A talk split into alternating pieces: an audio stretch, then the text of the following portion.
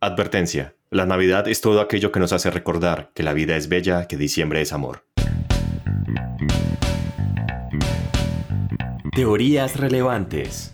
Para un mundo irrelevante.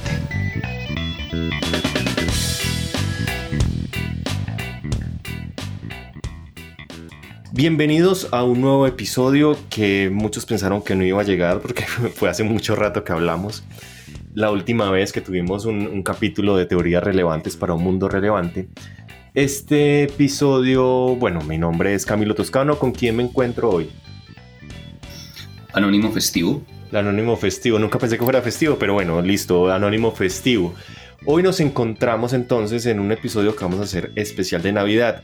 Ahora, mm, los, los pocos tres que nos escuchan. Wait, wait, wait. ¿Navidad? A mí me dijeron que eso era el solsticio. El solsticio de invierno, sí, sí, sí, eh, sí, era el solsticio. Claro, eh, no Navidad. Ah, bueno, bueno. era Pensé que había llegado el podcast equivocado. Sí, no, era, era especial del solsticio, claro, claro. Eh, nosotros íbamos a hacer un capítulo que era relacionado con eh, teorías conspirativas. Todavía está en marcha. De hecho, ya, ya tengo muy, muy mm, planificada cierta teoría relacionada con las conspiraciones, pero por la época, ya que el, tiempo pasó como una estrella fugaz y nuestro amor, ah, perdón, eh, porque el tiempo pasó y estamos muy ocupados ahora en los últimos meses del año tuvimos que Aparte de esa llamada de los Illuminati que nos dijeron que desistiéramos del programa. Sí, no, no, es que nos hayan atacado por correo electrónico los reptilianos, sino que, bueno, estábamos un, tanto ocupados. Y como pasó el tiempo y llegamos a esta época de Navidad, del solsticio, decidimos hacer un especial de esta época festiva. Y así nos encontramos hoy. Entonces, Anónimo Festivo, ¿Qué es eh, la Navidad? El solsticio. El solsticio, eh, desde el punto de vista astronómico, es el momento en el que el Sol se encuentra dándole, o más bien la Tierra se encuentra inclinada de una manera tal, que siempre está inclinada, pero en una posición frente al Sol, eh, que está dando más un hemisferio, la cara al Sol, que el otro. Entonces, cuando da más en el hemisferio norte, allá se llama solsticio de verano y por el otro lado se llama de invierno y viceversa cuando pasa en el lado contrario. Eh, generalmente las noches más largas. Sí, pero como en este momento estamos en el solsticio de invierno, quiere decir que las noches para el hemisferio norte son más cortas. Ah, ya, ya. Pero con nosotros estamos en la mitad, eh, nos importa un carajo. No, pues estamos en la mitad. Estamos más hacia el pues norte, pero igual. igual no nos Sí, sí, sí, estamos más, ecuatoriales. Sí, estamos más ecuatoriales que, que en zona templada, pero por eso es que a las cinco y media ya está casi, pues ya está empezando a oscurecer. Bueno, y resulta que entonces en algún momento eh, en la iglesia, para intentar acaparar más creyentes, eh, aprovechó esas, celebraciones que se hacían en esa época y eh, estipuló que era el nacimiento de Jesús y ahí es donde llega el término de Navidad durante el solsticio. Es que era muy popular. Resulta que por esta época se celebraban, en la época de los romanos, se celebraban las Saturnalias o las fiestas saturnales del dios Saturno o eh, Cronos, como le dirían los, los griegos. Y, y pues bueno, eh, cuando entró la religión cristiana al imperio romano y se empezó a afianzar, eh, habiendo como una necesidad de, institucionalizar y de hacer más popular ese cristianismo, eh, eso pasó a ya como a fusionarse, ¿cierto?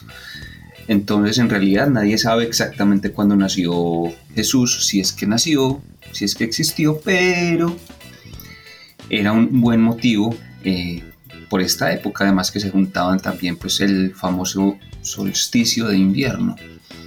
Claro, y también el nacimiento de Isaac Newton. Entonces vamos a celebrar todo eso en este capítulo de hoy con algunos datos curiosos, principalmente de nuestro contexto colombiano, porque es el que más conocemos.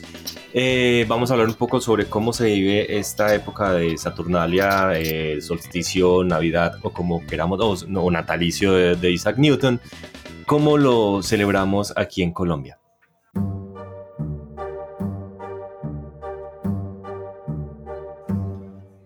¿Qué le parece si empezamos primero hablando de comida, que es em, la razón por la que muchos salen de esta época de vacaciones subiendo de peso, un poco más pesados de lo que, de, de lo que entraron a las vacaciones?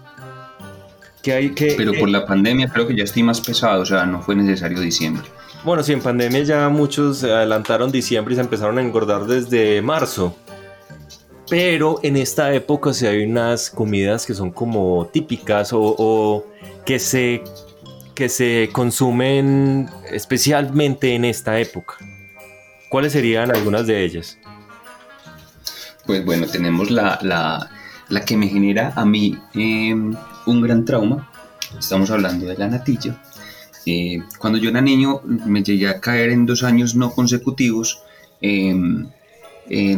pues estaban haciendo natilla y un día bajándola me caí en una, me resbalé en una gotera de natilla y caí por las escalas dos veces. Sí, el ser humano es el único ser que tropieza dos veces con la misma piedra. Pero, em, bueno, en este caso que se resbala dos veces con la misma gotera de natilla. Resbalar la botella de natilla, ese sí no lo había escuchado antes. Eh, es que era natilla, era natilla de la de verdad, o sea, de la que se hacía con el maíz y todo, no de la de cajita. Sí, la que necesitaba a un hombre musculoso para revolverla. Toda la noche. Toda la noche hasta que tuviera alguna consistencia. La natilla es muy maluca, lo siento, no, no, es, no soy fan, no soy fan de la natilla. Mi mamá dice, mi mamá dice que, que o sea, que por algo es que la preparan nomás una vez al año. Es que estoy completamente de acuerdo. De hecho, yo iba a decir exactamente lo mismo. ¿Por qué la natilla solamente se vende en diciembre? Porque es, bueno, o sea, si uno busca en un almacén de cadena, obviamente va a encontrar la cajita de natilla en cualquier época del año. Pero realmente, el, como, como dirían por acá, el agosto se lo hacen es en diciembre, vendiendo la natilla a los, las empresas que hacen esto. La natilla en general es maluca, es tanto es así que tuvieron que incluirle un sabor adicional para que realmente empezara, vieron que ya estaba decayendo la, natilla tradicional, entonces dijeron, no, pongámosle arequipe o pongámosle coco o cualquier cosa así que le dé un poco de sabor, algo que en general es un poco insípido. Cuando creímos que no podía ser peor, claro. Cuando, cuando creíamos que no podía ser peor, le en coco. Odio el coco también, pero bueno, eso es otro tema. Hablando de cosas, em, de comidas malucas de Navidad, que solo se venden en Navidad, tenemos también el panetón. El panetón es seco. No, es, que, es que el panetón no tiene realmente. O sea, a mí me llamaba la atención cuando estaba pequeño las frutas cristalizadas. Me parecía que se veían bonitas. Pero. Pero no, pero el sabor no. Pero es eso, se ven bonitas, pero realmente a qué saben y a qué sabe el panetón. Eso es algo súper seco. Eso no, por algo, lo mismo que con la, la natilla, por algo solamente lo venden en diciembre. A uno le ponían la publicidad en, eh, yo veía mucho eh, cuando tenía la perubólica, en los canales de Perú vendían panetón, pues como una locura durante esta época, entonces uno siempre quería como, ay, panetón, panetón, panetón. Y cuando lo compraron en la casa, cuando por fin uno conocía el panetón, era un... Era un de hecho, yo iba, a decir, eh, yo iba a decir eso, que, que, lo siento, pues, o sea, los que nos estén escuchando en Perú, mm, puede que alguien haya llegado acá eh, por accidente y se haya quedado, eh, pero es que creo que el panetón de Perú es una cosa de locos. Pero acá... Mm, sí, creo que uno se antojaba viendo, y además que los expertos de marketing salen con unos videos y unas fotos, una locura, y de pronto, bueno, no sé, yo no, no, lo mismo, no he probado nunca el panetón peruano, pero eso era lo que nosotros veíamos en televisión y cuando veníamos a probar... ¿Cómo? El panetón peruano generaba hype. Sí, claro, era, un hype que además no teníamos internet para contrastarlo, sino que solamente veíamos eso en, en los canales peruanos, en América o en lo que sea. Y y cuando llegábamos a probarlo, después de insistir a nuestros papás mil veces, porque eso no era tanto una tradición acá colombiana, acá era la natilla y los buñuelos, cuando llegaban a, comprarlo y uno lo probaba, es como, bueno, otra ilusión rota, una más de la niñez. Sí, hace poquito por ahí nos llegó en una ancheta un panetón, pobre panetón, ni lo volteé a ver, pues. Sí, Creo que, que se lo regalamos, sí. Es que no, no, es simplemente se ve como bonito, pero no. Y las otras dos, las otras dos comidas que sí soy más fan son las hojuelas y los buñuelos. Ah, pero eso sí es el caso contrario. O sea, usted puede hacer buñuelos todo el año. Y todo el año se venden buñuelos, es como las empanadas. Eso se va a vender todo el la año. La gente no se cansa. La gente no se cansa, exacto. O sea, es un éxito. Y aunque, bueno, y las hojuelas. Y, eso que los buñuelos tienen su, su magia, su técnica para realizarlos. Que he escuchado, yo nunca he hecho, obviamente, porque yo soy pésimo en la cocina, no me interesa ni cinco, pero eh, sí había escuchado a, a muchas personas decir que hacer buñuelos tiene su técnica. El hecho de que queden eh, bien cocidos, bien fritos, desde adentro hasta afuera, que no queden la mitad como helado, como una masa fría, compacta, y afuera con crocante. Creo que depende del, del, del proceso, pues como de, de, de la previa. Del calor porque, del aceite. Efecto, sí, porque, sí, y del calor del aceite, porque de hecho no es un mito. En efecto, se voltean solos. O sea, los buñuelos son automáticos en ese sentido. Solamente depende de que antes se amasen bien, que se prepare bien la masa y que el aceite esté bien caliente. Y no hay nada mejor que un buñuelo que tener un eh, ombligo de buñuelo. Cuando se les explota un pedacito por un lado, una masa se le sale por un, un ladito y queda un... un eh... que vienen con, sí, sí, los que vienen con, con tumores y con... Sí, no son los más bonitos. O sea, son, son mutantes, evidentemente. Pero... De hecho, yo tengo una, una, debilidad por esos buñuelos y por las empanadas estalladas. Yo siempre pedía en el parque de Boston empanadas estalladas y la señora o el señor se me quedaban mirando como que, ¿es en serio? Pues como que, ¿what? Pero sí, o sea, la, eh, la, la y... masita ya más, más frita, más crocatnica porque fue, se salió por donde no debía. Sí, yo entiendo, yo entiendo esa debilidad. Lo mismo sí, que sí. con los buñuelos, que también ese, ese ombliguito. Casi un fetiche. Ese ombliguito sabía como especial, sabía mejor, sabía, tenía. Y además era más crocantico que el resto del buñuelo. O sea, eso, en fin, eso era de lo mejor de la comida eh, navideña, navideña y más allá, porque como decimos, lo que pasa es que yo creo que yo creo que al señor que hace los buñuelos le debe, le debe ofender en sobremanera que uno se sienta complacido con lo que hace visible su defecto al hacer el buñuelo, pues que se me explotó, como que, y este man disfruta que se me haya explotado el buñuelo, entonces no sé. Claro, pero es que existen felices accidentes, en la historia siempre han existido y los buñuelos no son una excepción, eso es un feliz accidente del buñuelo, así como la empanada también tiene su, su, su guiso por fuera, eso es un feliz accidente. Uh -huh. Sí. Y salimos como... a... Bueno, en fin. Ahí seguimos con otros dos platos que son ya más para Nochebuena, para noche del 24 o para el 31 de diciembre, fin de año, que son ya más preparados, que sería... Eh, no, esto lo voy a dejar mejor que el anónimo festivo hable de él porque le encanta este tipo de plato. ¿De qué estamos hablando? ¿Cuál pues, es el plato por excelencia para el anónimo? De hecho, no sé si esto recuerda eh, el pasado, no podríamos decir que recuerda el pasado aborigen nuestro, porque pues aquí no había ese animal, pero al menos en la cuestión del sacrificio en la calle eh, y la ofrenda y todo, a, bueno, eh, estamos hablando del marrano. Eh, no hay animal más noble que él, es inteligente, por aquí de pronto me miren feo. Eh, pero bueno, es versátil, casi, se puede hacer casi cualquier cosa con, con, con su carne, con el excremento. Eh, no, es maravilloso, es maravilloso. Sí. Entonces, pues, podríamos hacer un solo episodio eh, hablando del marrano, no por mi parte tanto precisamente. Sería un soliloquio más bien. Sí, yo solo diría como, ah, qué interesante, o, o hacer una entrevista, como, bueno, vamos a hacer la entrevista del marrano.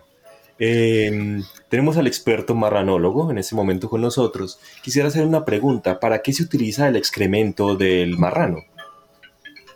Eh, para el gas, para, por ejemplo, para la cocina. Entonces se pasa a un recipiente, pues generalmente bien sellado, y luego con unas tuberías y pasa a una cocina, una, a una, un fogón, y se puede cocinar. Pues obviamente con unos filtricos y qué tal, y funciona. Sí, cuál biocombustible ni que nada. El, el, El solo mm, eh, gas que sale de los marranos puede servir para, para encender em, diferentes hornos. De hecho, mi papá trabaja en eso, o sea, no es un chisme, no es un cuento. Mi papá trabaja creando antorchas para eh, porcícolas.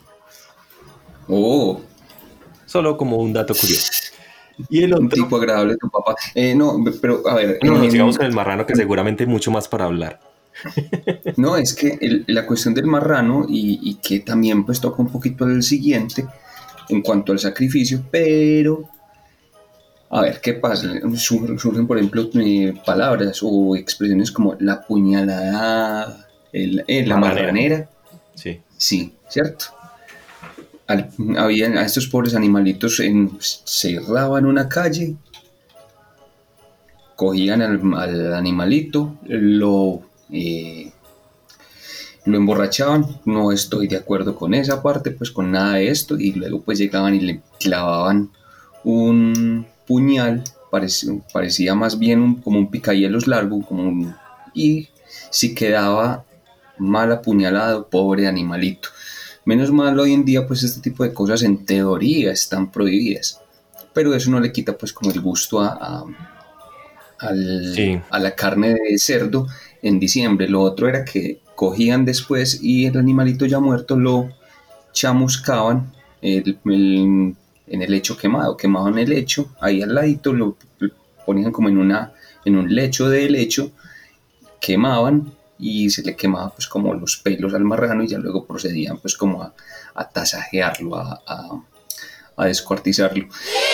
Sin embargo, no yéndonos por esta parte más, o sea, no quiero pasar por... No queremos volver a nuestra audiencia eh, vegetariana después de esto. No, no, porque la verdad es, en realidad no había necesidad de hacer este tipo de cosas y menos mal, ya están prohibidas eh, y que uno supone que está comiendo eh, su chicharrón o sus frijoles con pezuña de 25 de diciembre o sus costillitas se las está comiendo de un, con una procedencia de un animal que no haya sufrido mucho. En eso sí soy específicamente claro, eh, a pesar de ser anónimo. Y bueno, ¿qué más sale de ahí de, de- del animalito? ¿Qué, ¿Cuál es el otro que tenemos ahí? ¿Eso usted lo conoce también o no?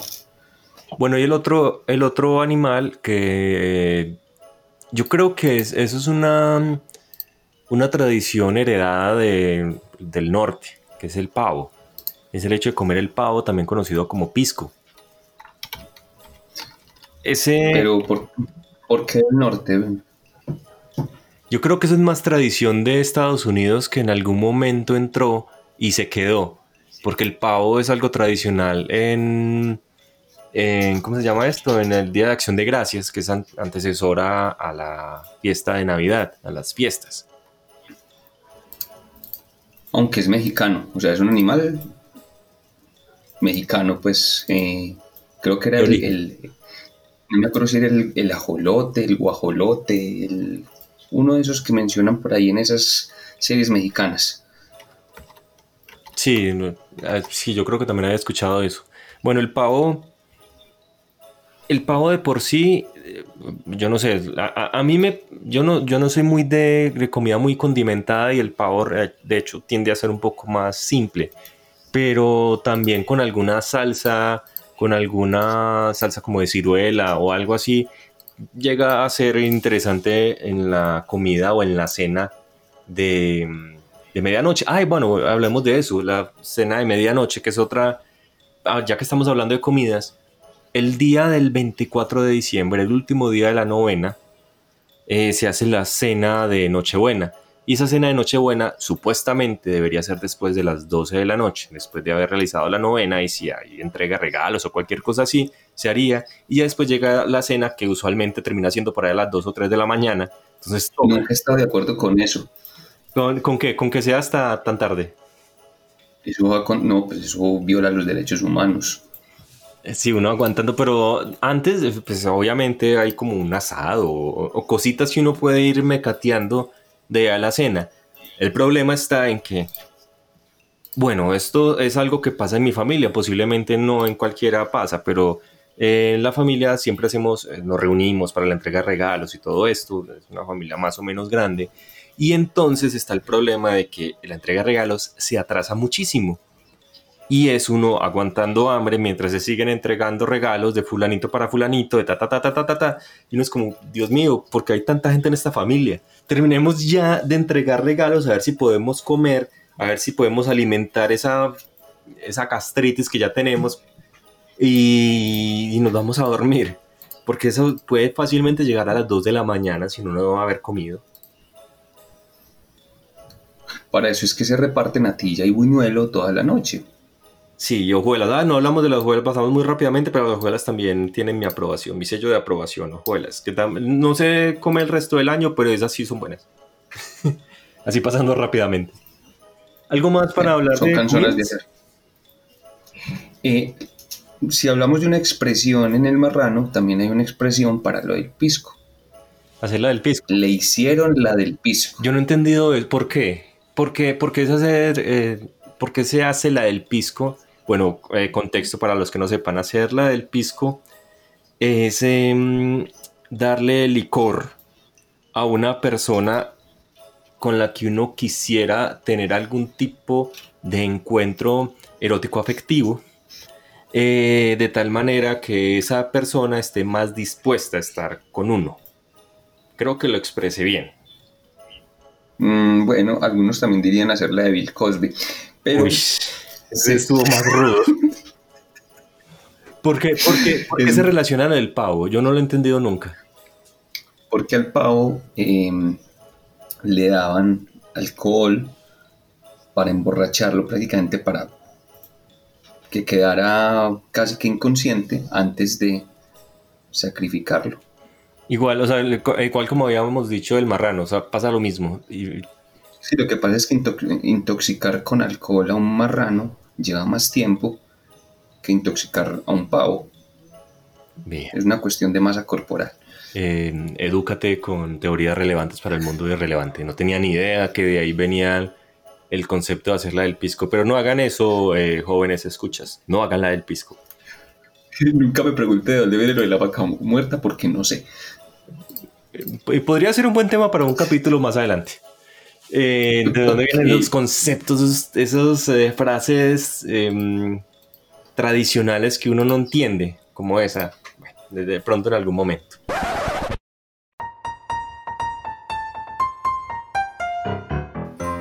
Eh, hablemos de mm, las novenas. Ya lo mencioné, el 24 es el último día de la novena. En Colombia, no sé, no sé en cuántos países era tradición la novena, no sé si es en toda Latinoamérica, sé que en México no.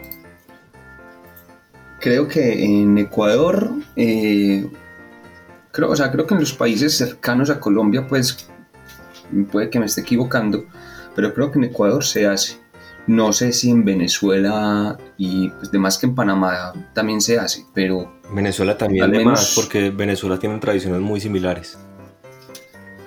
Sí, sí, somos un continuo cultural, pero bueno. Son, em, son unos encuentros en los que se leen, se hacen ciertas oraciones ya estipuladas con anterioridad y para conmemorar la, el nacimiento del niño Jesús el 24, el 25 realmente, pero entonces se hace la novena nueve días antes del nacimiento. Cada día un día. Hay que aclarar, hay que aclarar, aquí en Colombia se hacen novenas porque sí, porque no. Ah, sí, en noviembre se hace la novena de las ánimas. y murió un eh, familiar, entonces vamos a hacer también una novena en, su honor. Eh, sí, o sea, hay novenas de todo, novena de la Virgen María. Hay de todo. Pero esta es, digamos que la más popular o la más. Le dicen la novena de Navidad o novena de aguinaldos. Novena de aguinaldos. Nueve días, todos los días va a haber una consideración que es un texto más bien aburridor en, un lenguaje más bien arcaico, que la mayoría de niños no van a entender, pero están ahí porque hay maracas. Em, y Aparte de eso, unas oraciones que son fijas, las oraciones, la oración de para todos los días, la oración a San José, al Niño Jesús, a la Virgen María, y lo que más les gusta a los niños, precisamente, que son los gozos. Ahí es donde vamos a llegar, los gozos.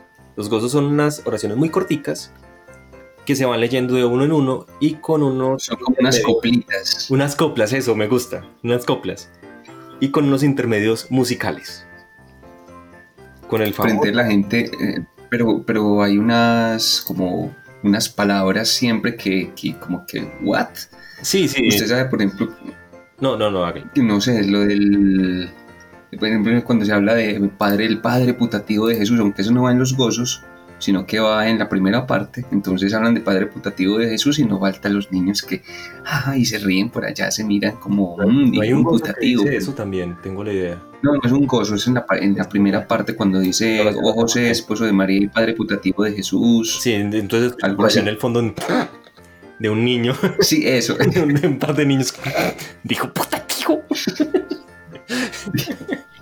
Pero sí, eh, especialmente como lo leen todos y leen también los niños, que por Dios no pongan a leer a los niños que apenas están aprendiendo a leer. Porque no, ni a los adultos. Que es una copla. Eh, puede demorarse cinco minutos leyendo un gozo porque empiezan a leer. Ah, es que tener, tener acá la novena para leer un, pedacito. Em, empiezan a leer algo y es como. Em, ah, ya, ya me acordé uno. O lumbre de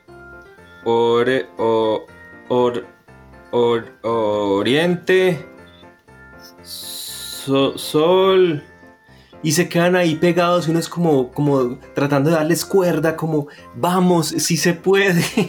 Y la mamá orgullosa diciendo, vaya, eh, fulanito, demuestre lo que ha aprendido en la escuela.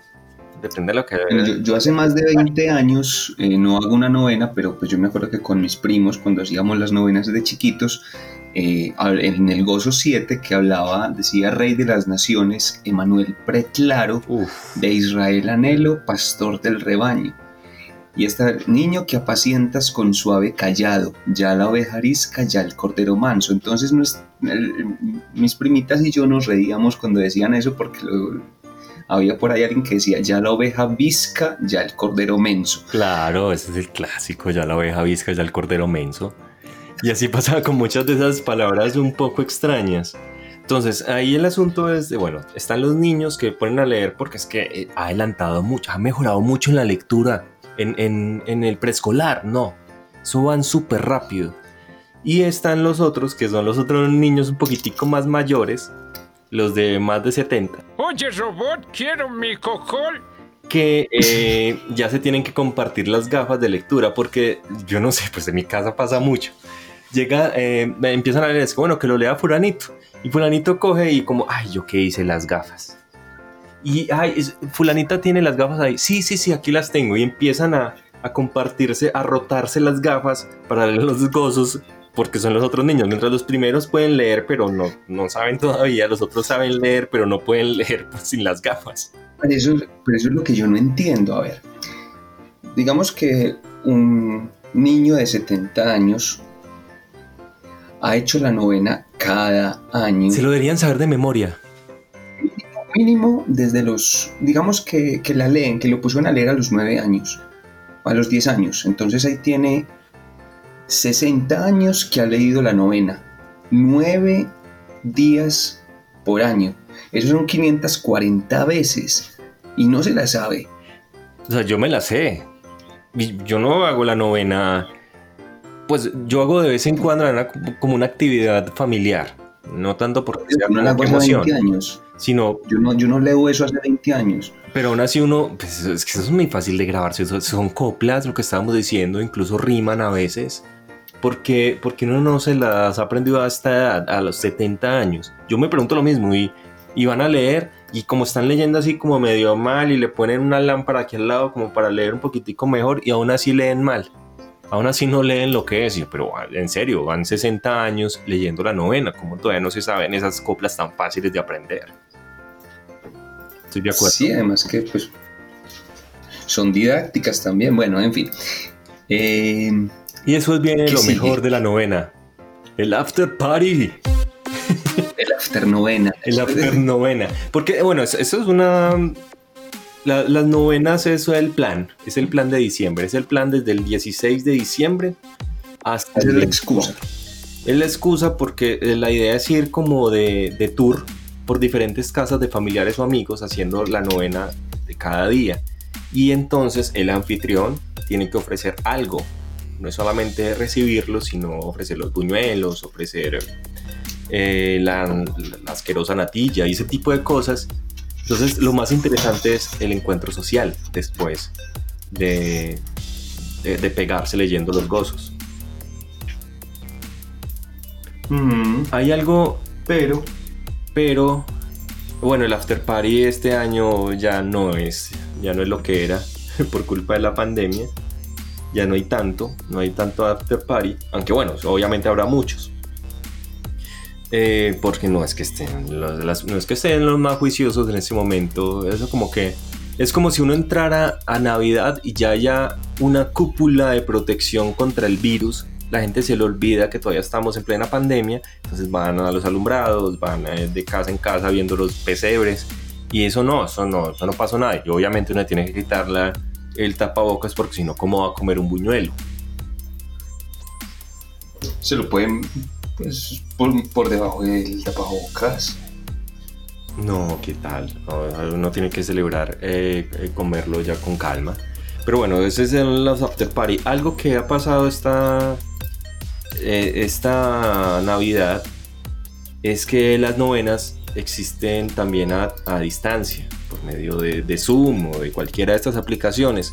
Que entonces el gran problema es que sigue siendo, ya desaparece el after party en, estas, en estos encuentros, en estas telenovenas. Pero sí aparece algo muy gracioso, que lo he vivido acá en mi casa, porque sí están haciendo las telenovenas. Y es que si antes era. No faltaba el que se, se desincronizara cantando Ven, ven, ven. va- vamos, pastores, vamos. No, es, ven a nuestras almas, ven, ven, ven, ven a nuestras almas. Ahora en telenovela es mucho más fácil de sincronizarse. O sea, mejor dicho, si había delay cuando era presencial, Ahora el delay más delay. virtual, no. Y eso que bueno, listo, el ven, ven, ven, que todo el mundo se lo sabe de memoria, perfecto. Pero pongan a, a cantar, em, no sé, le beben los peces en el río o cualquiera, cualquier villancico que no sea Tutaina, Antón y, y ven, ven, ven, y ya es la perdida, porque entonces uno de todas las personas, el, el- el que investigó más, se sabe hasta tres estrofas de un villancico. Entonces él intenta, que es el que lleva, en mi caso hay una persona que lleva una guitarra y empieza a cantar, él empieza a llevar la canción a las otras estrofas y los demás solo se saben una. Entonces intenta... pero venga, venga, o sea, ¿cómo así? ¿Cómo así que el que investigó, acaso la letra de los villancicos no está en la parte final de la novena? En algunas sí, pero hay otras que no está completa, entonces alguien buscó en internet porque Google tiene todo eso. Pues ah, hubo en esas, en esa telenovela de hoy, de este año, un tío que es el, el más animado de la familia, el que toca la guitarra y todo esto, se puso de juicioso y creó un PPT donde está toda la novena y donde hay villancicos al final. Solo le faltó poner las recetas de alimentos, es porque no, pero, pero sí la tiene y la proyecta en la, en la, en la teleconferencia, en la telenovena. Pero para eso no era solamente tomarle una foto a la caja del buñuelo de la natilla atrás y ya ahí estaba la receta. Bueno, yo eh, con mis primos y con mi hermano a veces empezábamos a cantar las recetas de, de hacer buñuelos simplemente como eh, porque sí, porque estaba ahí después de los villancicos.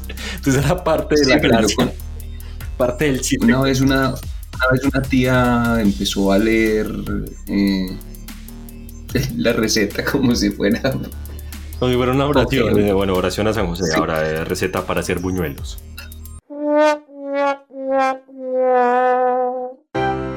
Hablando de villancicos, para que vayamos avanzando, para que no se haga muy largo el programa. eh, los villancicos hay unas que uno no entiende, que no entiende qué dicen, que son muy raros. De los más conocidos acá está Tutaina, que sabrá el niño Jesús qué diablos es Tutaina. Pues nosotros tuvimos que investigar porque obviamente nosotros preparamos mucho este programa, no es que lo hubiéramos decidido hacerlo hoy. Y, y está Antón Tiruriruriru y así otros, otros con un montón de cosas que uno no tiene la más remota idea.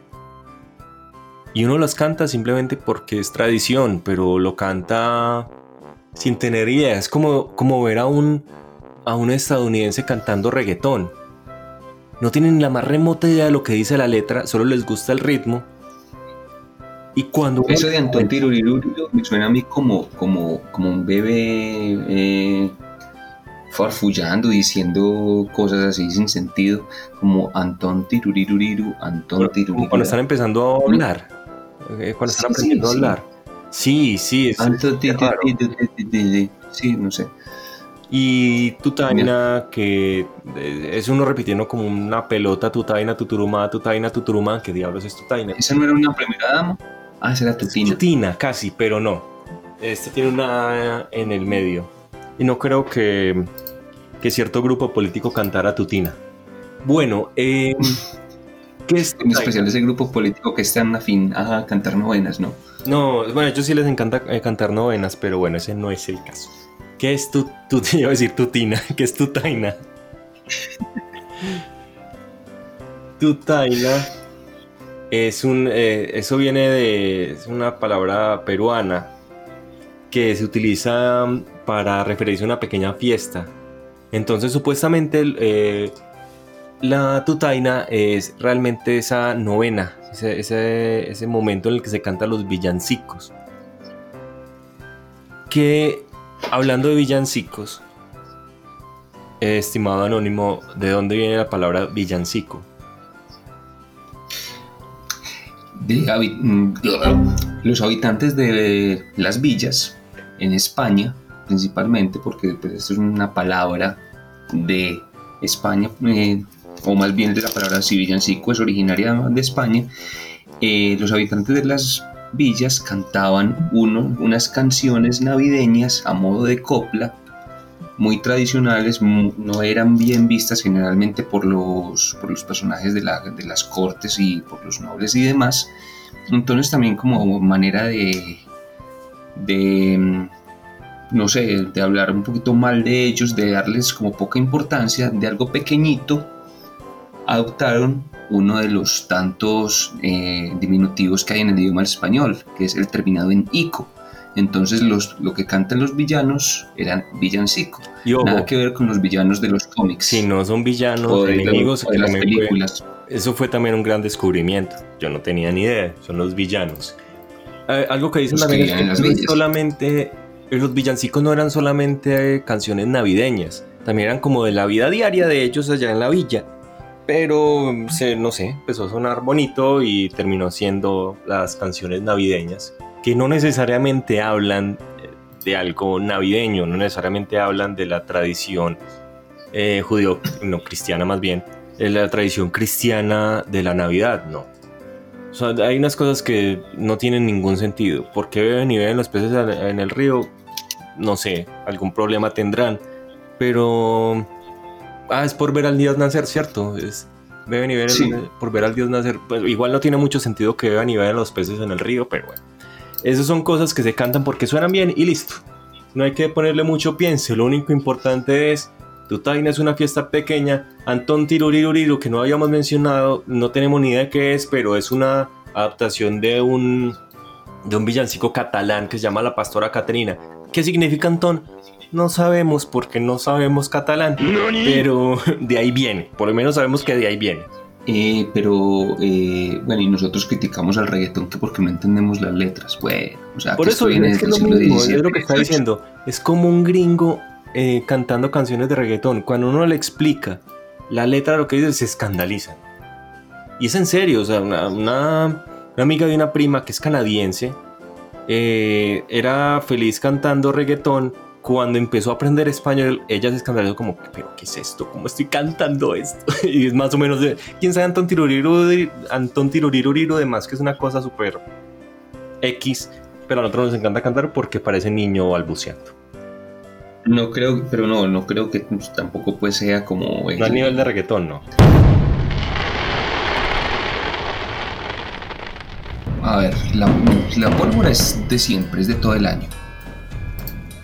Pero hay un mes, eh, hay un día en el mes, en incluso dos, eh, que se, se lo llamamos aquí el Día de las Velitas, otros lo conocen como el Día de la... El día, ah, eh, bueno, el Día de una Virgen. No recuerdo de cuál la advocación de, de la Virgen. pero ese día es la maravilla para los niños, o al menos cuando yo era niño, uh, por allá, eh, era la maravilla, porque también... ¿Qué? qué? Hace rato. Es, eh, se celebra el dogma de la Inmaculada Concepción de la Virgen María. Muchas gracias.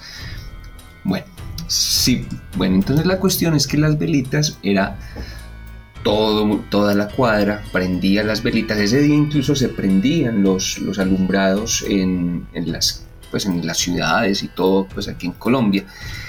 Y los niños prendían velas a veces hacían unas, o sea, prendían por ahí 100, 200, 300 velas en una acera.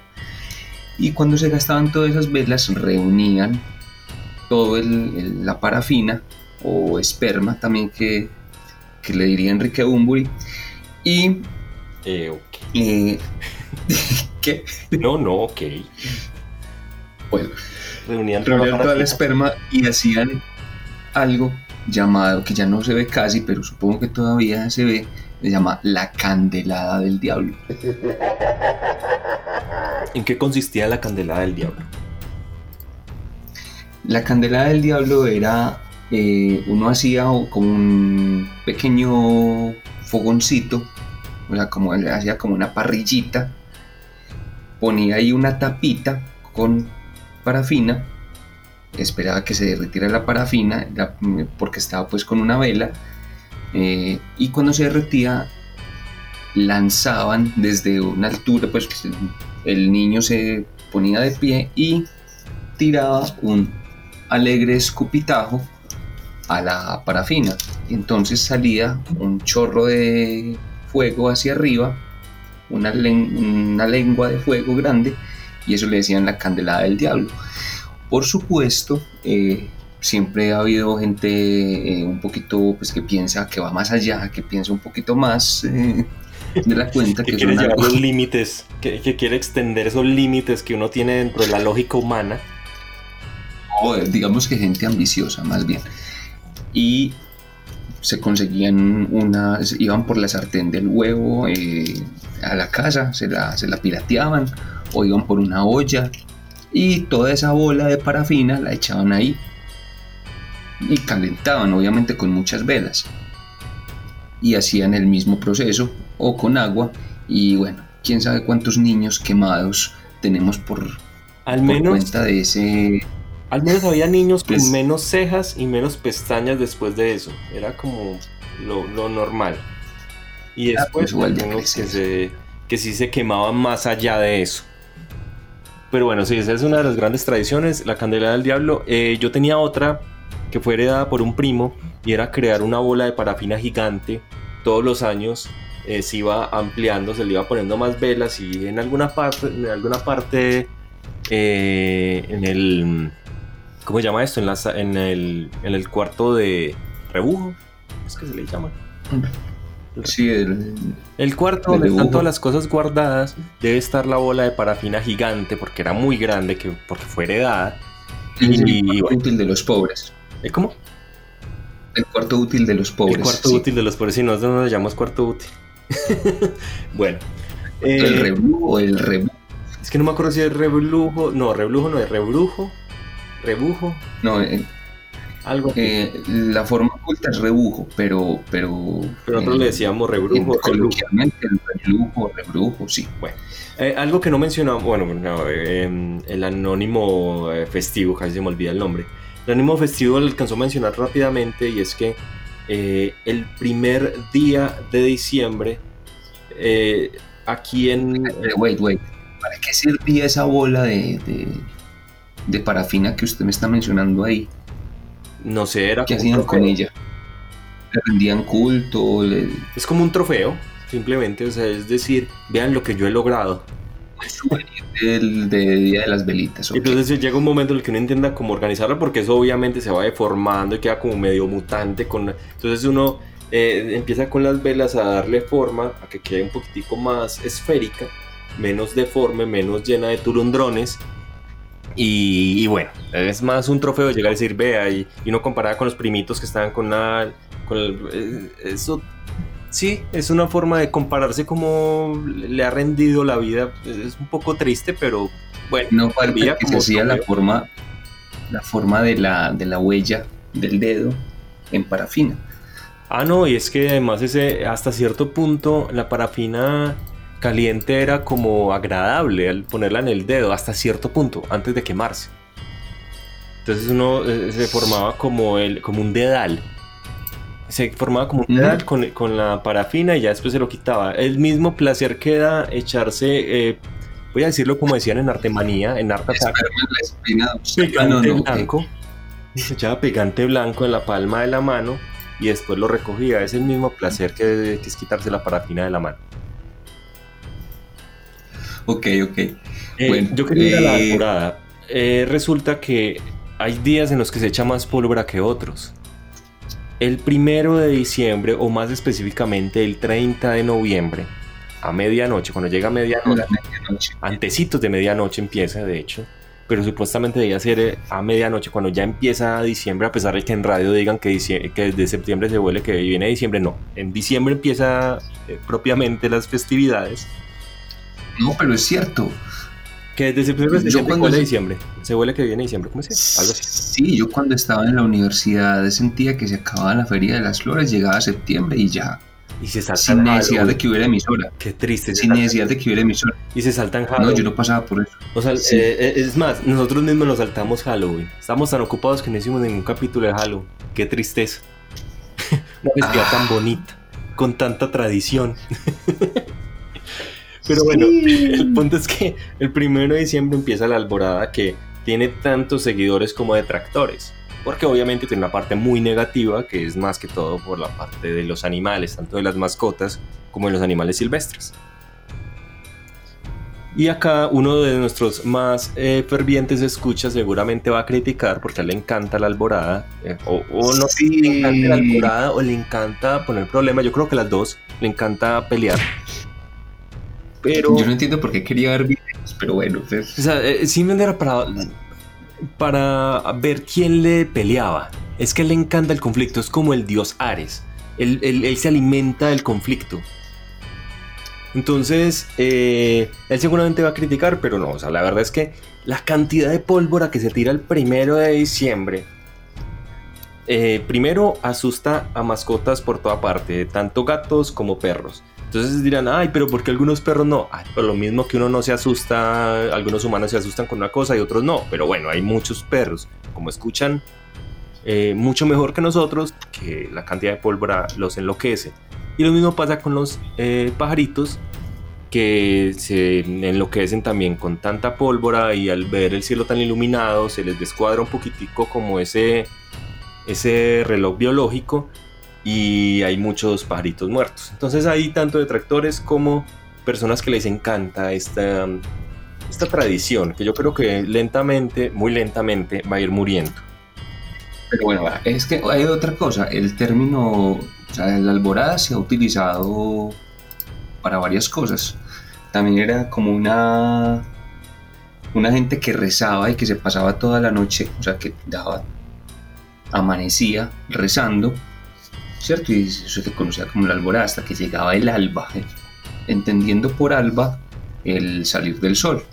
Sí, la y me encontré algo por ahí que en, al parecer es en México se hace algo llamado la alborada, que es eh, los festejos de San Miguel Arcángel, que se hace en el mes de septiembre y también se hace un espectáculo de juegos pirotécnicos eh, y que es una representación de la lucha de San Miguel contra el diablo.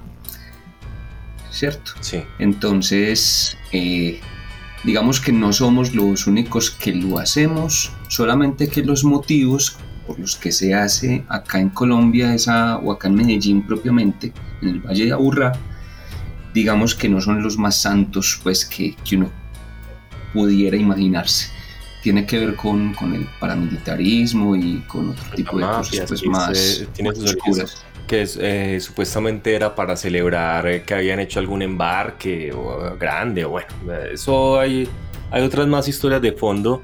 El punto es que la pólvora, por lo menos aquí, está prohibida, pero como bien decíamos, prohibido no significa que no se haga. Entonces todavía sigue existiendo, eh, se sigue realizando esa alborada. El 7 de diciembre, el día de las velitas, también hay mucha pólvora y obviamente el 24 y el 31 también va a haber mucha. Y bueno, eso es algo que es, es, difícil de, de, sacar esa tradición, pero yo creo que lentamente sí va a ir saliendo. Hablando de pólvora. De Hay otras dos eh, variantes que vamos a hablar de pólvora, que eran las, las luces adecuadas para niños, así decía el comercial acá en Colombia, que eran las chispitas mariposa. Fácil encendido, chispitas mariposa. Linda Navidad, chispitas mariposa. Tan luminosas, tan divertidas, chispitas mariposa. Las luces de Bengala para niños. Momento, momento, momento, momento. Paren todo, paren todo, paren todo. Les habla el editor, el del futuro. un momento, el comercial decía las luces de Bengala para niños. Eso no era las luces apropiadas para niños. ¿Por qué nadie me lo dijo? ¡Ay, debo haber parecido un idiota! Bueno, volvamos con los teóricos del pasado. No sé en qué cabeza estaba que era adecuada para niños tener una pólvora. Igual es, no es que sea bueno, o sea, yo recuerdo cuando estaba pequeño que sí compraban, que estaba permitido, y pues no recuerdo nunca nadie que se hubiera quemado, pero igual era pólvora, seguía siendo pólvora, entonces bueno. Igual existía porque era... No, un quemón, un quemón de chispitas mariposas, chispitas torero, de la marca que... Eso era... Sí, la chispita torero sí no tengo ni idea.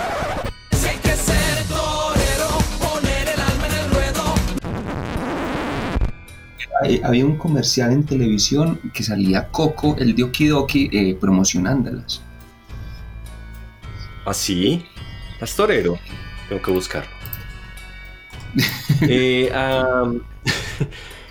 luego eh, había otro. Otro que, otro. Mm, otra tradición que incluía también pólvora que era el muñeco de Año Viejo. Entonces ya no estamos hablando de Navidad, pero sí de las festividades que, se, se, hace a final de año. Se crea un muñeco usualmente, tradicionalmente con paja y con ropa vieja. Se rellena la ropa vieja con la paja y con, lo que haya por ahí. representa como el año lo peor. Año, ¿cierto? o sea, este año ya, podemos tener una idea de qué va a ser. En Medellín, me imagino que muchos miembros de cierto partido van a hacer un muñeco de año viejo que tenga a, la cara del alcalde. ¿cierto? Y, pero, sí. de manera más general, nos vamos a encontrar con muñecos algo relacionados con cierto virus que hay por ahí, que ha sido lo peor del año y de la década posiblemente. Entonces el muñeco de año viejo, no sé cómo diablos van a hacer, van a innovar creando un muñeco que tenga la cara de un virus. No sé cómo diablos lo van a hacer, pero estoy seguro que va a pasar. Bueno, y estos muñecos... Es fácil, pero tenemos aquí en la zona... Es ponerle COVID-19 y ya. Un muñeco feo y le ponen COVID-19, un letrerito colgado del cuello que diga COVID-19 y ya, ah, ah, ese es el COVID-19. Eh, eh, lo teníamos aquí en la sección de pólvora porque estos muñecos igual eh, tradicionalmente se les incluyen unas papeletas, unas, eh, ¿cómo se llama? Pues sí, unas papeletas de pólvora internamente y se incendia para despedir el año viejo, para quemar todo lo, lo feo, todo lo aburridor del año y eso explota. pero tradicionalmente. Pero antes, eh, y algunas le echan de todo, o sea, no le echan solamente papeletas, que son como tacos de pólvora, no, también le echan voladores, bengalas, toda la pólvora que encuentren. Sí, o sea, todo lo que, que, haya por ahí, o sea, primero lo rellenan de lo que sea. Yo digo paja, pero pues uno no tiene paja en toda parte. Entonces, eh, lo que sea tierra, lo que sea, lo meten ahí. Claro que si la tierra está mojada, va a ser más difícil incendiar el año viejo, pero. Y hacen vaca. Ahí se. Hacen vaca. ¿Cómo? En los barrios hacen vaca, es decir, hacen una colecta obligatoria prácticamente, ponen casi que un, un, un retén, un peaje y que no lo dejan pasar si no paga una cuota para hacer el muñeco, para rellenarlo. Claro, es un crowdfunding. es un emprendimiento, puede decir. Ya, ya, en ese momento, como estamos en, todo en tele, entonces debe haber un Baki, eh, un Baki que es esta plataforma también de crowdfunding para hacer el año viejo del barrio. Puede ser, uno nunca sabe. Eh, siguiendo con las tradiciones, digamos con la, con la última que quisiera hablar, antes de, de pasar a un tema que me gusta mucho, porque ya, ya llevamos bastante tiempo, vamos a hablar de los aguinaldos, de los regalos que se dan en, en estas épocas. Claro que, bueno, aquí me gusta, hay algo que, ay, ¿cómo es que se llama eso? ¿Cómo es que se llama eh, esas micro tradiciones que hay como pajita en boca y ese montón de cosas que también se, se utilizan en, en esta época? ¿Dinámicas? No. No, eh, eh, hay una, por lo, por lo menos, por ejemplo, decían que para uno solicitar el aguinaldo, el 16 de diciembre, el día que empieza la novena, uno tenía que llamar a los familiares y, es- y apenas contestaran decirle aguinaldo, y ya con eso estaba prácticamente exigiéndole porque no es, no, no es una petición eh, amistosa, sino es como usted tiene que darme un aguinaldo porque lo dije primero. penas, no sé. Más o menos. Ya no me acuerdo, tiene un nombre que es como, por ejemplo, que uno no pueda decir sí o no pueda decir no. Y entonces si uno falla en eso, entonces tiene que darle el aguinaldo. Bueno, hay unos juegos, hay algunas dinámicas con eso. Pero bueno, eh, ¿qué más de los aguinaldos? Uno no siempre recibe lo que quiere. Es más normal no La consola que nunca llegó. 10, 15 años esperando que los papás le dieran la última consola y no, nunca apareció.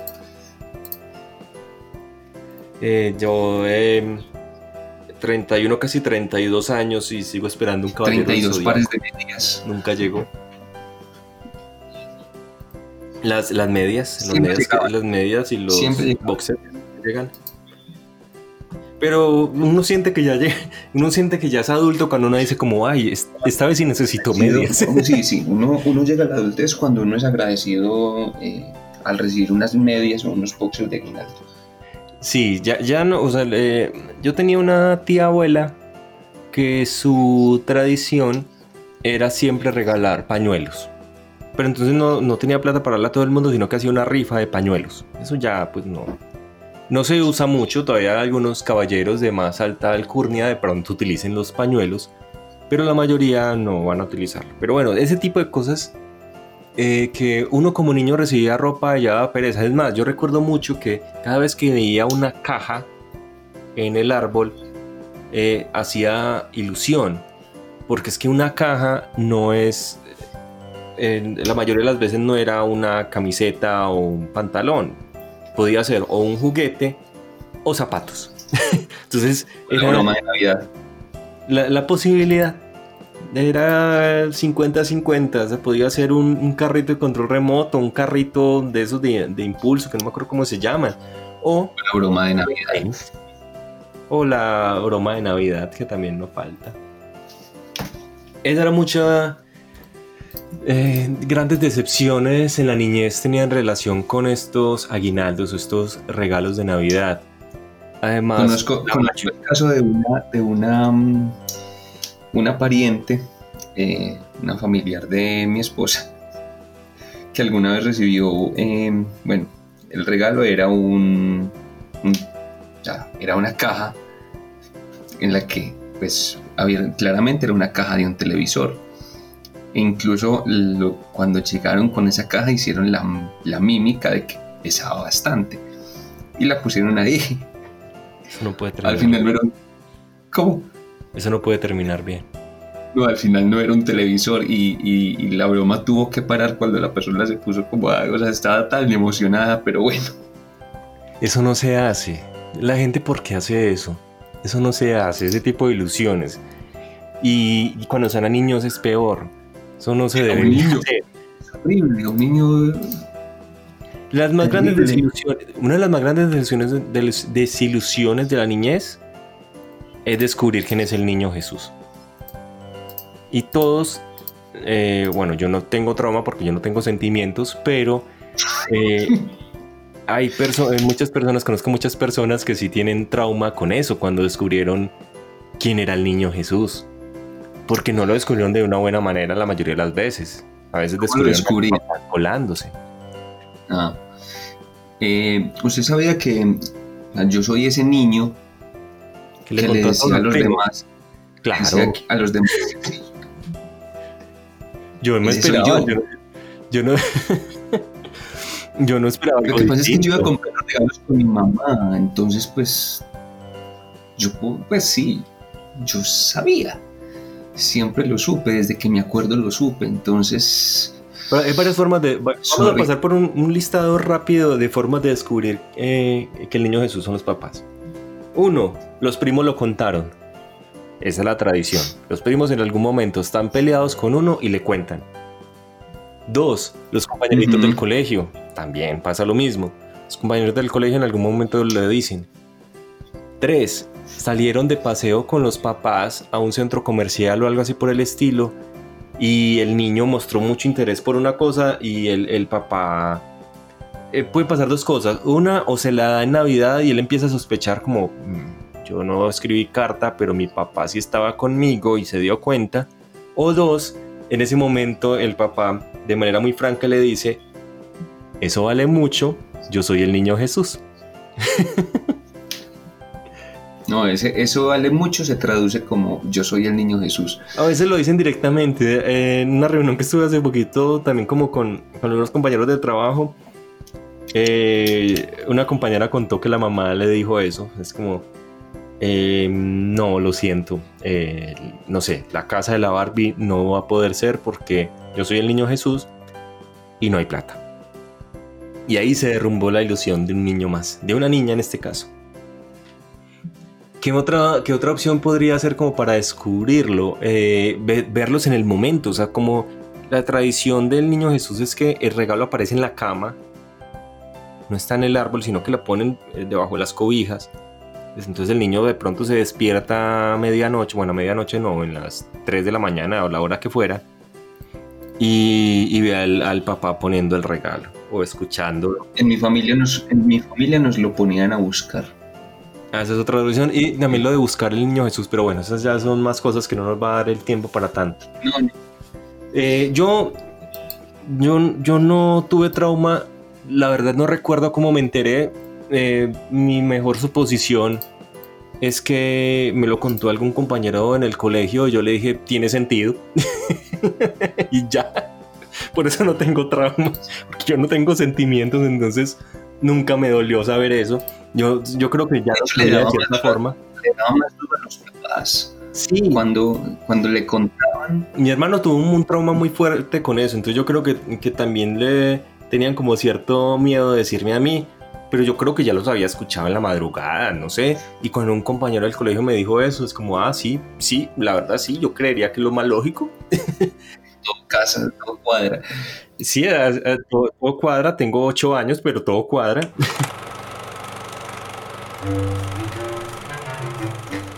Por último, último tema, antes eh, de que se haga eterno este capítulo. Bueno, es un especial, entonces podemos tener alguna excusa para que sea más largo. Eh, películas, películas navideñas. A mí me gusta mucho eh, hablar de películas, especialmente de las películas navideñas, eh, que muchas no son realmente navideñas, pero están ambientadas en Navidad. Entonces, bueno, aplica. Porque uno, si va a hablar de películas navideñas, tiene que hablar de, qué sé yo, eso de... de- de- se me fue en ese momento, como el, el de muñeco de nieve, que no me acuerdo cómo se llama. Eh, ¿Cómo? Ah, Frozen, Frozen. No, no, no, Frozen no, otro, eh, en fin. Hay un montón de películas navideñas No, de las que no vamos a hablar. Nosotros vamos a hablar de las películas que son más tradicionales o que más aparecen en televisión en esta época. Que no necesariamente son eh, de la tradición de Santa Claus o alguna de esas cosas, que existen miles, con Tim Allen hay como 10.000 películas de, de Santa Claus. No, no vamos a hablar de esas. Vamos a hablar primero de la que en la que uno se siente identificado cuando se vuelve adulto. Que cuando uno está de niño de pronto no, no lo ve tanto, que es el Grinch. O sea, uno sabe que ha crecido cuando uno encuentra, encuentra sentido en lo que dice el Grinch. En hablar en contra del, del consumismo. Que el Grinch, de hecho, es en contra del consumismo en gran parte de, la película. Entonces uno se siente relacionado y no es porque, ay, no, hay que perder el consumismo. No, como no, no hay plata. ¿Cuál, cuál consumismo? El Grinch, el... Pero de hecho, el Grinch, o sea, yo me acuerdo que yo veía el Grinch en Cartoon Network la versión cuando animada. estaba niño. versión animada. La del doctor. Eh, Seuss. Doctor Seuss, Doctor Seuss. Pero ah, luego vino la versión de Jim Carrey, que ya, ya creo que esa versión es del año 2000, si mal no estoy. O sea, imagínense, año 2000. Eh, por si se querían sentir viejos, ahí tienen el Eso Grinch. era más viejo, yo pensé que eso era noventero, ya era, ya llegó al 2000. Sí, Y, Sí, y para que claro. se quieran sentir viejos, la niña del Grinch es eh, Taylor, Taylor Moms. la, la, la cantante de Pretty Re- Reckless. Pretty Reckless, Mm. que uno, ahí estaba como de, no sé, seis años. Lu. Más o menos. Sí, es del 2000. Aquí estoy mirando, es del 2000. Sí, estamos viejos. Y uno ve a Taylor ya hecha toda una eh, eh, mujer muy importante. No voy a hablar nada de su físico. Que es hermosa. Eh, Bueno, el, el Grinch. Propuse- eh, Estamos hablando del En Bueno, fin, ese era el Grinch. continúa. Eh, Tim Car- eh, Jim, es que Tim, Jim Carrey hizo un gran papel del Grinch y, y todos lo recordamos como el ser malhumorado y ya nosotros somos los seres malhumorados en Navidad.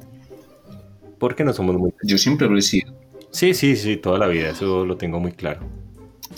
Luego está otra que es tal vez de las... De las que más repiten en, en canales. Que es eh, en inglés es Home Alone. Y aquí en Latinoamérica, con un traductor peor que el de Google, le pusieron mi pobre angelito. Porque en España le dicen solo en casa, que tiene mucho más sentido. En eso sí nos ganaron los españoles, que muchas veces las traducciones nosotros le echamos en cara la onda vital de Dragon Ball Z. Bueno, nosotros le pusimos mi pobre angelito a Home Alone. Entonces ahí sí. En primer lugar, los peores padres del mundo. Los de la película. O sea, ¿cómo puede Sí, ¿cómo se cómo se les queda Ah. un niño? Bueno, tenían como ocho, entonces pues uno más, uno menos. Pues sí, es una buena precisión, pero igual, ¿cómo se les va a quedar un niño? No, imposible. Empezando porque Además, veas, se les más cansón, o sea, eso tiene sentido. antes por ser el más cansón, no se les debe olvidar. Es como, todo está tranquilo, Eso. algo falta. Es un olvido, olvido a propósito. Ah, ya eso tendría más sentido si no fuera porque la mamá después intenta mostrar que es una buena madre. Hacia el final. Sentimiento de culpa, claro. Sí, de pronto sí quisieron dejar, bueno, en fin. El, el- el punto es que es la típica película de Navidad porque sucede en Navidad, no porque se hable de Navidad. Bueno, hasta el final en que dicen, ah, la Navidad es para estar en familia, entonces toda la familia, spoiler alert, eh, ellos habían viajado a París, si no estoy mal, y apenas pueden, se devuelven para pasar con Kevin, que, Kevin, Kevin, ¿qué? McAllister. McAllister, sí. Kevin McAllister y con la mamá que se había devuelto antes, entonces como no, lo importante es que estemos todos juntos. Y bueno, ahí quedó el mensaje de Navidad, pero el resto de la película es un es un sinsentido, una seguidilla de, de actividades cuasi mortales, de hecho mortales. Eh, no murieron porque es una película para niños, pero los, los ladrones debieron haber muerto más de una vez en esa película. Ladrones mojados. Sí, pues seis, siete veces, sí. Eh, Y sale Donald Trump en la segunda. Sí, en la segunda, eh, de nuevo, los padres del año descuidan a su niño, el niño se viaja a Nueva York por equivocación, se encuentra con Donald Trump, Donald Trump le da direcciones de no me acuerdo qué, de la recepción del hotel, no me acuerdo, o sea, algo así. Hace poco me enteré que Donald Trump salía en esa película eh, porque ellos solicitaron filmar en ese hotel y él dijo que sí y que además que la condición, además del pago, ¿cierto? Por filmar ahí, por dejarles filmar ahí, era que él tenía que salir en la película, que le tenían que dar ahí un cameo. Sí, el, el cameo diciendo allí es, y ya eso es todo lo que dice, pero bueno, es un cameo.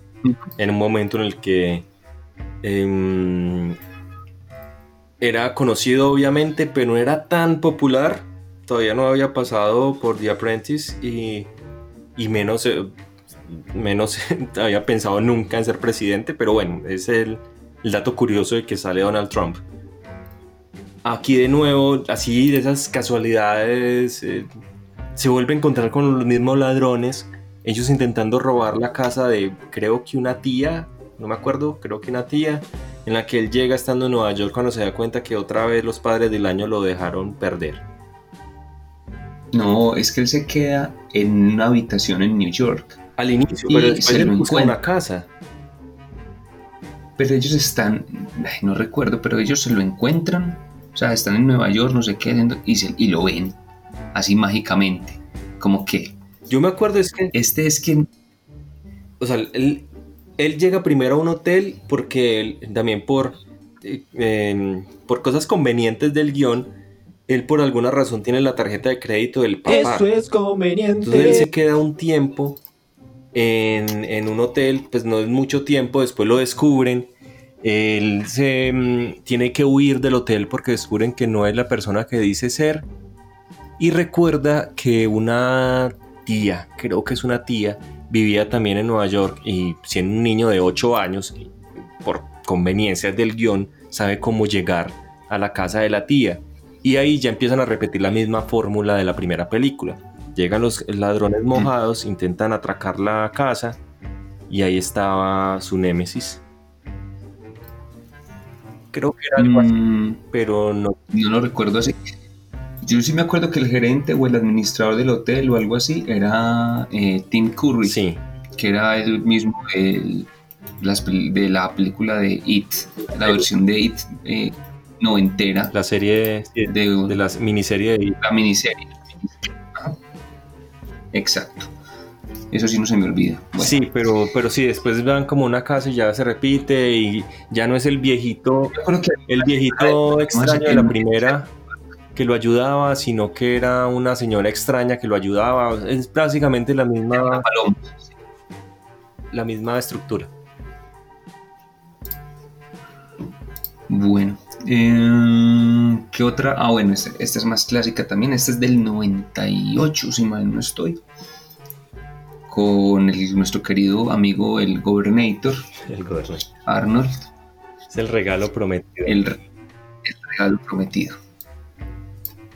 Este ya marca como el- el- la decadencia de Arnold como, como eh, no sé, personaje cómico, empieza a convertirse en un personaje cómico y nos remite un poco a lo de los aguinaldos y a lo del niño Jesús, ¿cierto? Bueno, en el caso de Estados Unidos, Santa Claus. Sí, también es una película que tenemos muy guardada en nuestra memoria. Eh, primero porque, bueno, sí, como, como decía el Anónimo Festivo, es el inicio del fin de la carrera cinematográfica de Arnold cuando empieza a hacer eh, comedias. Ya había hecho una, si no estoy mal, ya había hecho la que es con Danny DeVito, que son hermanos gemelos, entre comillas. Ah, Creo que sí, ya la había hecho. gemelos y también había hecho Junior, que era donde él quedaba embarazado. Sí, también. Y, y ahora seguía consolidando su carrera porque él decía que era más que un héroe de acción. Y aquí entonces la película trata sobre el juguete de moda. eh, se llama Turboman. Yo no sé cómo estoy recordando todo esto. Eh, se llamaba Turboman. eh, que todos los niños querían, era un superhéroe. Y resulta que el man, como es un hombre súper ocupado, que no da tiempo para la familia, que no tiene tiempo para la familia, se duerme, se agotan los juguetes de Turboman y hace todo lo imposible, hasta lo imposible, por conseguir el juguete para el niño, para el hijo.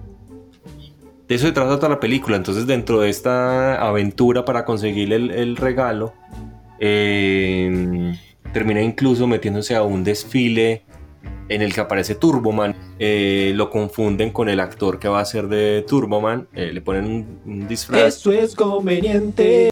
que de nuevo, por conveniencia del guion, eh, tiene unos propulsores, un jetpack que es real, no es de mentiras. Y de esa forma puede salvar, creo que al niño, creo que es al hijo que eh, por o alguna razón termina colgando de una cornisa y termina salvándolo con el jetpack real de un disfraz de una de un personaje de ficción. Eso es conveniente. Hay una discusión en internet sobre una película que dicen eh, si es de Navidad o no es de Navidad. Y es duro de matar, Die Hard, que ahí sí le ganamos a los españoles. Ahí le devolvemos el, el golpe a los españoles. Porque a los españoles es La, la jungla de cristal. la jungla de cristal. Y nosotros es duro de matar, que es más similar a Die Hard. ¿Es navideña? Eh, pues hay espíritu navideño, si a eso se refiere. Sí, hay espíritu navideño de encuentro con la familia, solo que el, eh, John McClane, interpretado por Bruce Willis, eh, tiene que atender una situación antes, pero él tiene que encontrar a la Pero familia. solo de las dos primeras. Las dos primeras, sí, estamos hablando, de, de hecho estoy hablando de la primera, la segunda ni me acuerdo de qué se trata. Debe ser más o menos de lo mismo, porque esas películas repiten la fórmula mil y una veces. Eh, La segunda era el avión, eh, que había como una especie de, de dictador eh, o de general ex dictador latinoamericano y que se lo iban a llevar para Estados Unidos por una extradición o algo así, ah, pero es en época navideña. Se- y la primera sí, que es en época navideña y eh, hay un edificio que está tomado por terroristas alemanes. Y eh, El, el- el edificio, que- ¿cómo es que es? Eh, Fujitomo, Fuji- ¿qué? El, el- edificio, no me recuerdo. Yo sé que es el, sí creo que era... el, actor principal, el, el- el enemigo, el alemán era Alan Rickman. Alan Rickman, exacto. Y que su- luego en la 3 sale la- el hermano del personaje interpretado por Alan Rickman, sí, creo que era Gruber. Nakatomi. Nakatomi, la torre Nakatomi. Bueno, el, el punto es que sí es en época de Navidad y al final el espíritu navideño cuando se encuentra con la esposa y suena Let, Let It Snow al final y bueno. Entonces yo opino que sí es navideña, por muy acción que sea. Es navideña. Es de acción navideña. Bueno, para finalizar en esta eh, sección que está ya también muy larga, uy, ya vamos para la hora y media de programa. Eh, hay una Yo tradición. ahora ya debería estar Dios. ¿Cómo? A esta hora yo ya debería estar dormido. Ay, qué, qué bien. Bueno, Eh, vamos a hablar de el suspiro que puse fue porque es de lo peor que nos vamos a encontrar en esta lista de películas. O sea, mi pobre angelito tiene mucha gracia, el regalo prometido, por más que sea Arnold haciendo humor, está bien. El Grinch tiene al gran Jim Carrey. Duro de matar tiene a, bueno, los dos actores principales son muy Jimmy buenos. Bruce Willis y Alan Rickman. Y después viene Dago García, em, nuestro Steven Spielberg criollo. Todos los años este señor tiene asegurada, ¿no sería más como el Woody Allen? Una película por año. eh, será no, ¿cómo vamos a comparar? Bueno, también comparar a Steven Spielberg es un, es un insulto. Bueno, Dago García, este señor tiene asegurada una película al año porque eh, Caracol Televisión, uno de los canales privados más importantes del país, le asegura una película al año, usualmente una, usualmente no, siempre una comedia tonta colombiana. Y se estrena siempre en Navidad y siempre rompe récords en taquilla. Este año no. Este año no va a romper en taquilla porque los cines están cerrados. Bueno, muchos. Entonces eso es lo que vamos a celebrar. Es que la si, este año, si este año han pasado cosas malas, al menos tenemos algo que celebrar. No va a haber récord de taquillas para Ra- Dago García. Cero regalí. No, el- No, cero no. Siempre hay unos cines abiertos. Hay unos cines abiertos y, y, y quién sabe si de pronto llegan a alguna negociación con Netflix. En Netflix también han pasado películas eh, de humor tonto colombiano. Entonces, El paseo no está. el- paseo no está en Netflix. no sé, no quiero saberlo. Bueno, eh, Dago García es uno, es el, el creador del Paseo, que es una saga más larga que El Señor de los Anillos y que eh, implica siempre eh, un paseo de una familia colombiana de un lado del país al otro lado del país con situaciones, eh, voy a decir, jocosas, entre comillas, situaciones muy tontas y donde se explora un poco la idiosincrasia, idiosincrasia colombiana. Eh, así- es como una copia de una película eh, gringa, que también fue una saga por ahí de tres o cuatro, que se llamaba eh, National Lampoon Vacation, que era con Chevy Chase. Mm, eso no lo sabía. Y era una familia que iba de vacaciones. O sea, es el típico Entre road esas vacaciones, pero esas vacaciones tipo road trip, por el territorio norteamericano. Aquí es full. Eso era. Sí, es un humor muy tonto y bueno, es Dago García y, y siempre va a tener, como tiene asegurada una película al año, no tiene que asegurar que sea buena, simplemente salir, que la gente le guste porque se ve reflejada en las tonterías que sale y bueno, digamos que es una es película navideña porque sale en Navidad. Y es con John Leguizamo. Hay una que es con John Leguizamo, creo que la 3, algo así, no sé. Ya no sé cuántos van Vea. del paseo. Vea, ahí el paseo 5. Ahí está la 5 en este Es momento. que en serio, es más larga que el, que el Señor de los Anillos. Netflix. Netflix. Está en Netflix. ¡Ah, qué emoción! Bueno, en fin. Y eso es nuestro especial de Saturnalia. ¿Algo más para, Ya. agregar, para agregar acá? Eh, hay una sección, mi querido amigo. Claro, porque nos falta la última sección, la que siempre tenemos en cada uno de los capítulos. ¿Pero por qué? Pero, ¿por qué?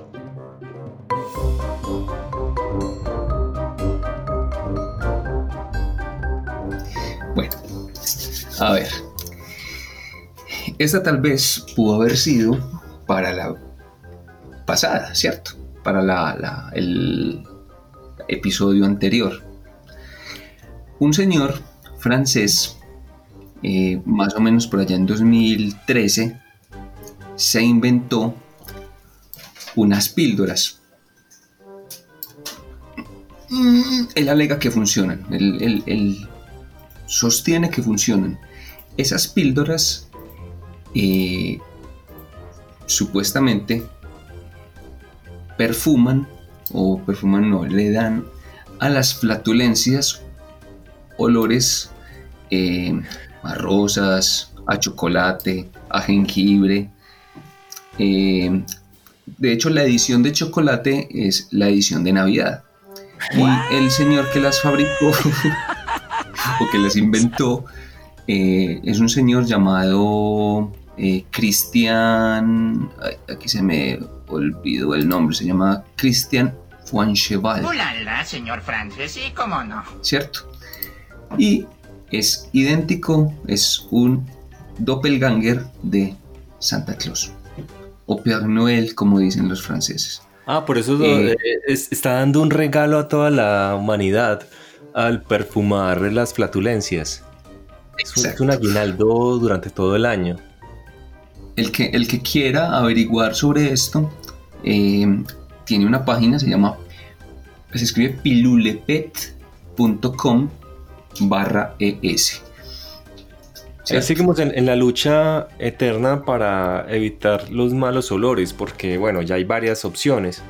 Eh, recuerdo que existe, esto no es propiamente... Se me dio una novena, una novena oliendo a chocolate. Pues que además, es- bueno, eh, eh, termino esta parte y menciono eso. Eh, existen unas gotas, ah, eso ya lo habíamos mencionado en un capítulo, en el capítulo pasado, lo de las goticas que se, se echan antes de ir al baño para que huela menos, listo, esa es una opción. La otra opción es que hay como unos parches que se ponen en la ropa interior que sirven a modo de filtro. Eso dicen, yo no sé si funciona, nunca lo he probado. Pero se ponen como un filtro, como si fuera una toalla higiénica femenina, de tal manera que ya no suene, ya, eh, ya no huela a lo que usualmente huele. Pero entonces volvamos a esta, volvamos a esta idea.